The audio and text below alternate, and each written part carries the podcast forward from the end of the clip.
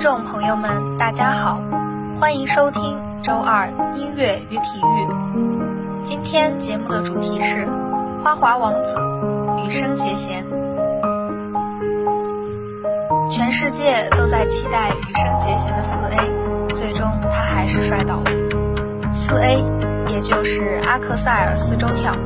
这个动作要求运动员在向前起跳的过程中完成四周半的转体。通俗一点讲，就是在跳远的过程中往前跳六米，还要在空中转上四圈半，落地的冲击力也几乎相当于一场小型车祸。在花滑界，这被称为是人类不可能完成的极限。选择在奥运赛场上挑战最高难度的动作，结果对羽生结弦来说也许没那么重要。他明知道做自己拿手的动作更容易。而且华联将四 A 的分值压到了十二点五，比他能做到教科书般的勾手四周跳只多了一分，甚至只要动作稍有失误，就会被降级到基础分只有八分的三 A。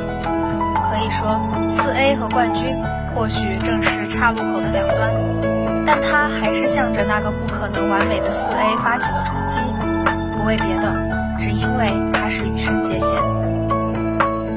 但他还是向着那个不可能完美的四 A 发起了冲击，不为别的，只因为他是羽生结弦，他是第一个拿到奥运会冠军的亚洲选手，曾十九次打破世界纪录，是花滑史上首位集单赛季大满贯、双圈大满贯、超级大满贯于一身的运动员。有网友给出更方便的理解：羽生结弦，花滑界的马龙。史铁生曾经说：“奥林匹斯山上的神火为何而燃烧？那不是为了一个人把另一个人战败，而是为了有机会向诸神炫耀人类的不屈。命定的局限尽可永在，不屈的挑战却不可须臾或缺。一次次挑战极限，一次次失败后依旧昂起头颅。羽生结弦与花滑相互成就了一生。”或许就是奥林匹克精神的最好诠释。一九九四年，羽生结弦在仙台出生。结弦是他父亲给他取的名字，希望他的人生可以像弓弦一样张弛有度。而他用多年的努力与辉煌，让这个名字有了一个更梦幻的解释：天使的羽毛散落在人间生成的碎片，结成了人间最坚韧的弦。世人总歌颂胜利者的勋章。对其背后的苦痛却少有关注，就像有太多人知道羽生结弦的名字，知道他在赛场上的成就，但少有人知道他这一路走来所受过的苦。两岁时，他被诊出哮喘，身体孱弱。为了战胜哮喘，四岁的小羽生去了冰场，和姐姐一起学习滑冰。家里人的原因是冰面无瑕，冰场的灰尘少，不容易发病。但这个决定。也让羽生结弦的命运彻底与冰面绑在了一起。他开始系统的学习花滑，还剪了一个和偶像普鲁申科一样的蘑菇头，立志要成为下一个冰王子。九岁，他在全国比赛中站上了幼年组的领奖台。十一岁，他对着采访的话筒说自己的目标是奥运金牌。十二岁，他成为了日本第一位登上青年组大赛领奖台的幼年选手。十五岁，青年组的冠军他已经拿了个遍，于是干脆升进了成年组，和大人同台竞赛去了。以十五岁的年纪升入成年组，放在任何一个体育项目中都堪称神话。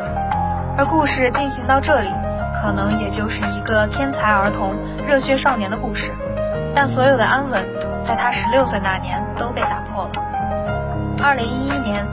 日本东北部发生了里氏九点零级大地震，时至今日，我们都对那场导致福岛核泄漏的大地震记忆犹新。而羽生结弦的家乡仙台，地震中心只有一百三十千米。地震发生时，羽生结弦正在训练的冰场上，冰面像浪一般打了过来，他穿着冰鞋，双手双脚爬出了训练场，入眼满目。位于市中心的家化为乌有，所有的生活都要为生存让步。他和父母栖身于灾民安置点，余震一波一波涌来，冰鞋坏了，冰场没了，梦想也在颓塌的边缘摇摇晃晃。他不认命，在灾后的三个月时间里，他参加了六十多场比赛，为了比赛的荣誉，也为了在比赛的间隙能蹭一下场地，做一做训练。多年以后，提及那场地震，他依旧后怕不已。他说：“正因为我们是活着的人，为了逝去以及因地震痛苦的人们，必须昂首挺胸地活下去。”地震过后的第三年，他在索契冬奥会上夺得了金牌，那是在这个长期被欧美选手包揽的项目中，第一枚亚洲人获得的金牌。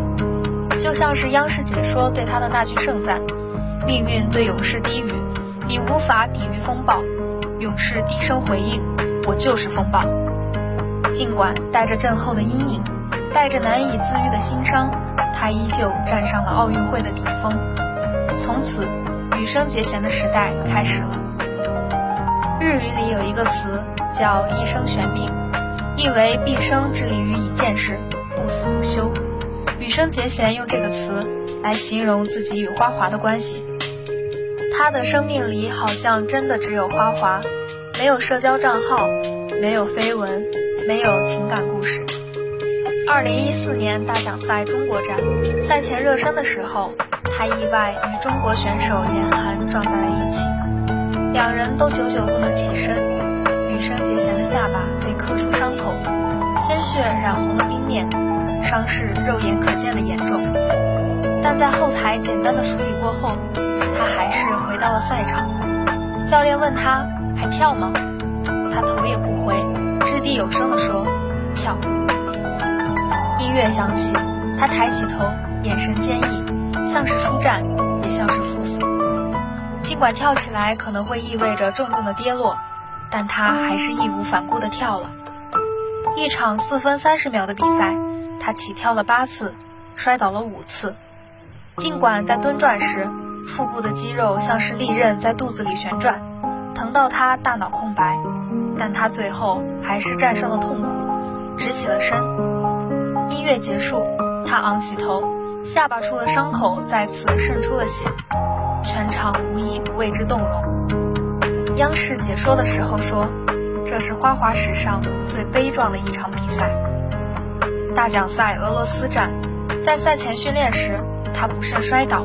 扭伤脚踝，所有人都在猜羽生结弦还会不会上场，他则用实际行动告诉大家，能打败羽生结弦的只有他自己，哪怕他跛着脚撑着命，遍体鳞伤，哪怕拿完冠军，他甚至拄着双拐才能走上领奖台，但就像是他自己所说，我就是个挑战者，哪怕用指尖抠着臂障，也要爬上去，冠军。并不仅仅是他的目标，挑战极限才是体育精神里最沸腾人心的地方。高中时，他第一次尝试四周跳，这是他满心憧憬的大招。他一遍遍摔倒，一遍遍爬起。后来，在索契冬奥会上，四周跳成了他制胜的杀招。奥运赛场上的四 A，哪怕它并不完美，它依旧是羽生结弦给我们带来的最动人的英雄主义。羽生结弦有一句话一直广为流传，也是他多年以来的人生附录：做不到的话，就做到做得到为止；能做到的话，就做到完美为止；能做到完美的话，就做到无论多少次都能完美为止。不带扬鞭自奋蹄，过去的自己就是为了超越而存在的。这样的羽生结弦，哪怕拿不到冠军，也值得所有人为他起立。欢呼！今天的节目到这里就结束了，感谢您的收听，我们下期再见。